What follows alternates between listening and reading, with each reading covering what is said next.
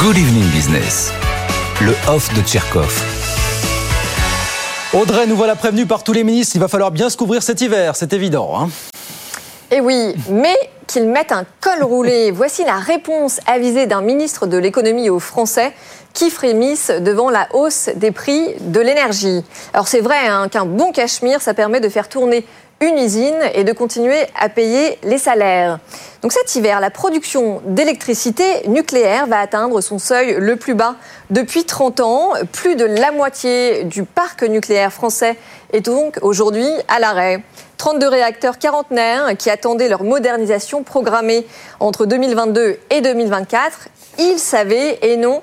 Ils n'ont rien fait. Alors donc, faute de prévoyance, on fait venir quatre fois plus de bateaux de GNL qu'il y a un an. Alors on peut tout à fait s'en féliciter puisque le gaz naturel liquéfié pour la planète, évidemment, c'est la panacée. Rien que cette année, l'Europe vient de signer pour 4 milliards de tonnes de CO2 en plus. Donc oui, ce soir, je suis en colère quand je vois où nous a mené cette absence totale de planification. Cela dit, je vous rappelle qu'en février dernier, Emmanuel Macron à Belfort annonçait la commande de plusieurs nouveaux EPR, Audrey. Faut pas oublier ça. Alors, encore une fois, un coup de com.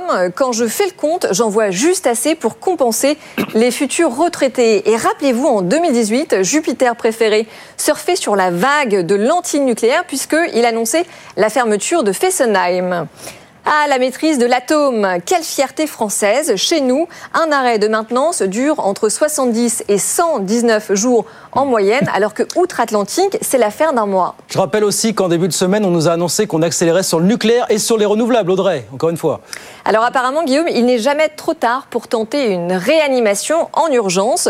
22% d'électricité renouvelable. J'ai honte de vous donner le score minable de notre pays qui fait deux fois moins bien que la plupart de ses voisins européens.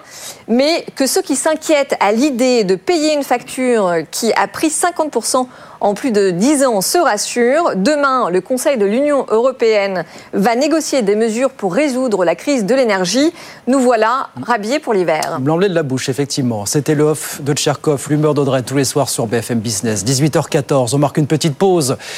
C'est le directeur général de Bouygues Télécom, Bruno Torlotin, qui est avec nous dans un instant. On va parler sobriété énergétique et puis on va parler recrutement, parce qu'on ne le dit pas assez, mais on recrute beaucoup, beaucoup dans les télécoms en ce moment. À tout de suite.